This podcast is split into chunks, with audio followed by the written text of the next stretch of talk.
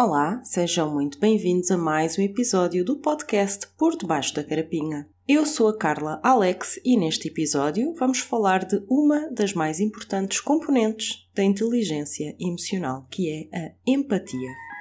Por Debaixo da Carapinha um podcast sobre as complexidades da experiência humana, sob um ponto de vista incomum, mas extremamente necessário. Antes de começarmos o nosso episódio, relembro-vos, por favor, que sigam, subscrevam e avaliem o nosso podcast na plataforma de áudio de vossa eleição. Acrescento ainda que a lista de episódios anteriores relacionados, alguns deles até serão mencionados no decorrer deste episódio, estará na descrição do mesmo. Bom, o que dizer sobre a empatia? Talvez começar por frisar que nós nascemos seres naturalmente empáticos, mas ao longo da vida podemos ir perdendo gradualmente essa qualidade. Por que será?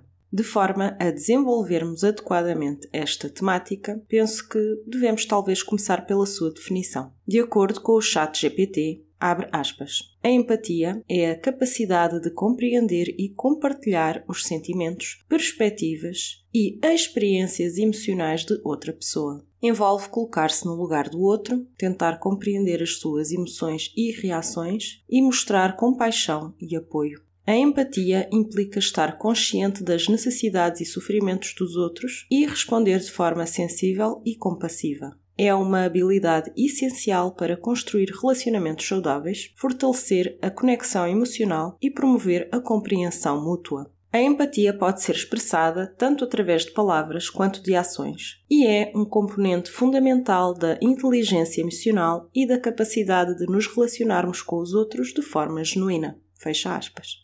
De facto, a empatia é uma qualidade indissociável da manutenção de relações saudáveis e reais, baseadas em amor, respeito e compaixão, sendo que essas relações podem acontecer a nível interpessoal, mas também a nível intrapessoal. E, como foi referido no episódio das relações ideais versus relações reais, nós somos seres sociais. Por isso, é extremamente importante mantermos a empatia bem viva em nós, uma vez que ela influencia diretamente a qualidade da nossa relação connosco próprios e com os outros. No seguimento desta ideia, o Chat GPT sugere também cinco exercícios para avaliarmos a nossa empatia pessoal. O primeiro é o de praticar frequentemente a autorreflexão, que aliás é algo que nós encorajamos bastante desde o início deste podcast. Então, e como é que praticamos a autorreflexão? Dedicando algum tempo para refletir sobre as nossas interações e relações, especialmente as humanas. Mais concretamente,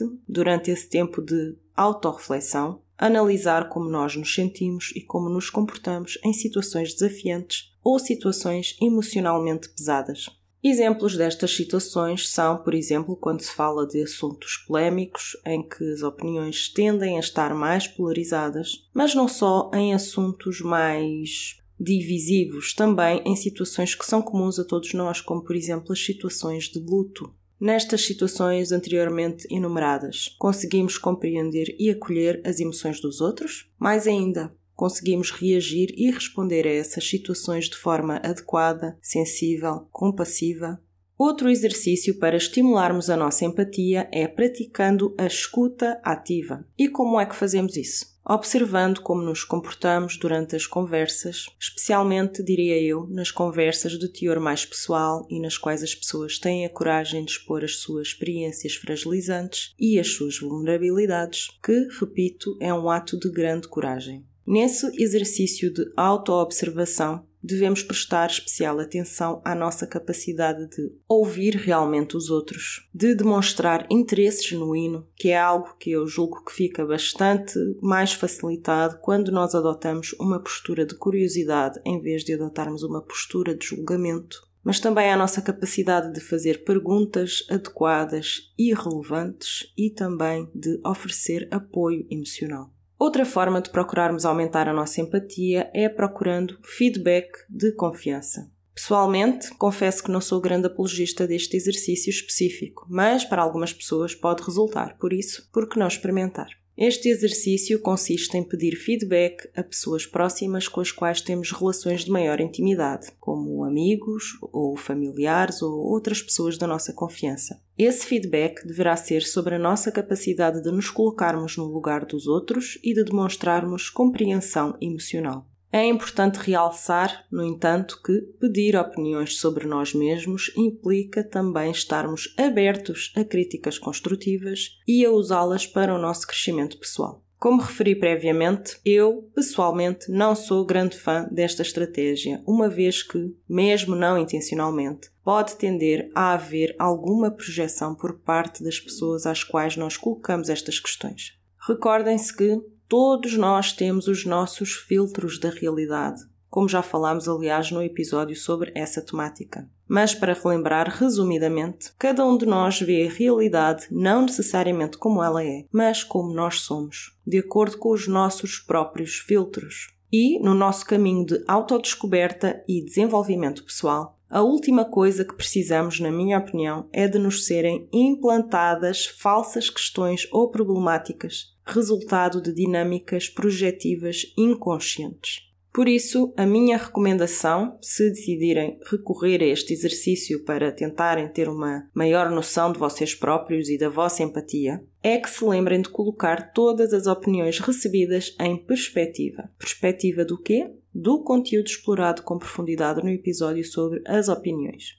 O quarto exercício proposto pelo Chat GPT para estimularmos a empatia em nós é observar as nossas reações emocionais. Como é que podemos fazê-lo? Identificando as nossas próprias reações emocionais em relação às experiências alheias e analisando se somos capazes de sentir empatia e até emocionarmos em resposta aos sentimentos dos outros ou se por outro lado estão a ser desencadeados em nós determinados gatilhos, resultado de experiências passadas desagradáveis potencialmente. O quinto e último exercício consiste na autocrítica, que é, a meu ver, o exercício mais desafiante de todos os cinco. Mais desafiante para o nosso ego, uma vez que ele pressupõe que nós sejamos honestos connosco mesmos e avaliemos o seguinte: se, ou melhor, até que ponto temos tendências egocêntricas? Se somos mais propensos a julgar os outros do que a compreendê-los?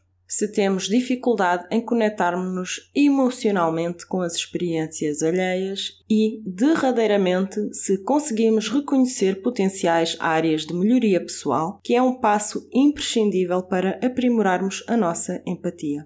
Acredito que estas questões levantadas pelo ChatGPT por si só já dão muito que pensar. Mas agora volto à questão que coloquei bem no início deste episódio. Se nascemos seres naturalmente empáticos, isto é, com uma capacidade e aptidão inatas de nos colocarmos no lugar dos outros, porque é que, com o passar do tempo e de acordo com as nossas circunstâncias e experiências de vida, podemos ir perdendo gradualmente essa qualidade tão importante e tão humana? Eu teorizo que podem haver várias causas. Talvez porque, primeiramente, ao colocarmos-nos no lugar dos outros, isso pode nem sempre ser uma experiência agradável ou, por isso mesmo, desejável para nós. Especialmente se o lugar do outro é um lugar de dor e de sofrimento.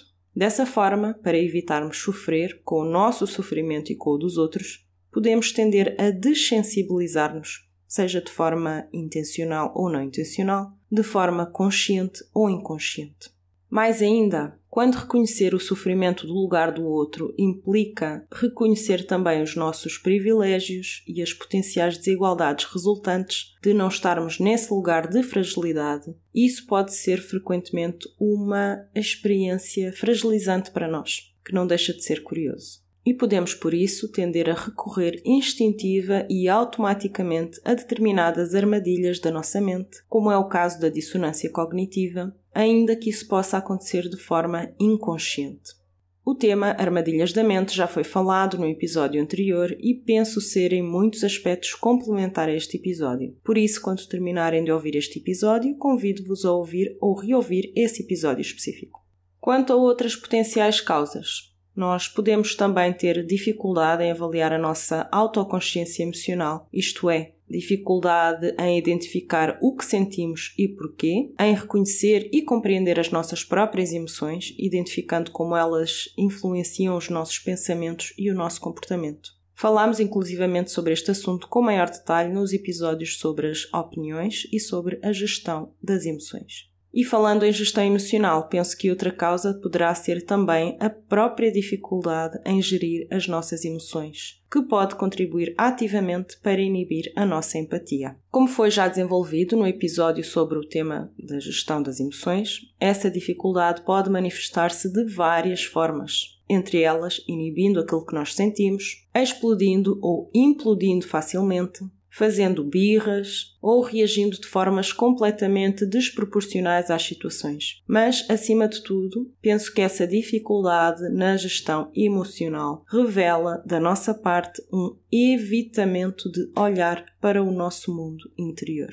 E, invariavelmente, uma vez que tocamos já no assunto do mundo interior, não posso deixar de referir que a nossa empatia pode ser inibida também porque podemos ter já muitos sentimentos adotados inconscientes. Estes sentimentos adotados frequentemente fazem-se sentir em nós de uma forma avassaladora, pesada, esmagadora mesmo. E podemos, por isso, sentir que não temos capacidade para lidar com mais nada. Por último, e cumulativamente aos pontos anteriores, como já referi em vários episódios passados, infelizmente muitas das nossas melhores qualidades como seres humanos, como é o caso da gentileza e da empatia, podem ainda tender a ser vistas como fraquezas perante a sociedade. Sociedade essa que tantas vezes fomenta o pior de nós e penaliza o melhor de nós.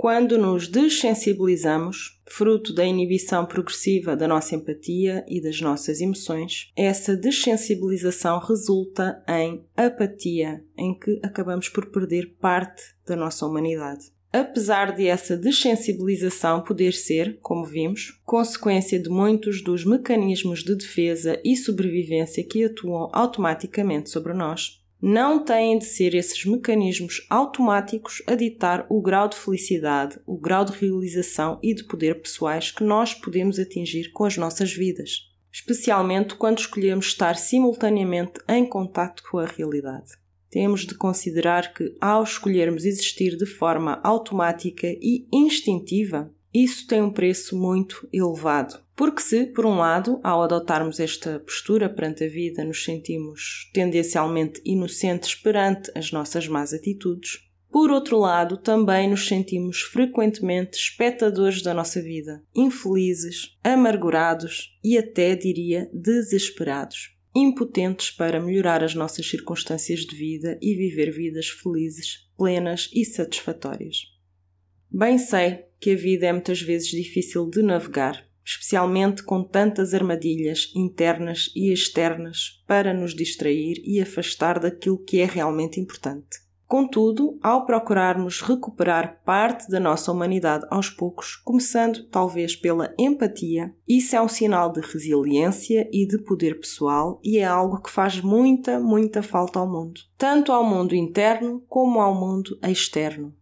A empatia é uma habilidade que pode e deve ser desenvolvida e aprimorada ao longo do tempo. É um processo contínuo de autoconhecimento e prática ativa. Portanto, é algo que está nas nossas mãos recuperar.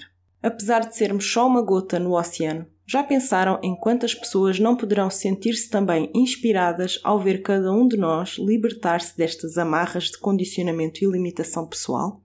Escolher viver com alma tem um preço também, porque viver em estado de zombie emocional está infelizmente normalizado na nossa sociedade. Mas creio que a recompensa é bem maior e bem mais valiosa do que escolher viver neste estado de atordoamento. Assim, meus caros, convoco-vos a serem efetivamente a diferença que querem ver no mundo. Sendo que o chat GPT já propôs ali atrás uns exercícios tão jeitosos, Sugiro então que sejam esses os exercícios com que terminamos este episódio. Para o efeito, sugiro então que voltem atrás neste episódio para ouvir as descrições de cada exercício, mas de forma resumida, como podemos avaliar a nossa empatia pessoal, através da autorreflexão, da escuta ativa, obtendo feedback de confiança, observando as nossas reações emocionais e através da autocrítica. A conversa continua no nosso grupo do Telegram cujo link de acesso podem encontrar na descrição deste episódio. Subscrevam e avaliem o podcast e partilhem este episódio com pessoas na vossa vida que sentem que podem beneficiar deste questionamento interno. Obrigada pelo vosso apoio e até breve. O podcast Por Debaixo da Carapinha é-vos trazido por Carla Alex. Disponível em todas as plataformas de áudio.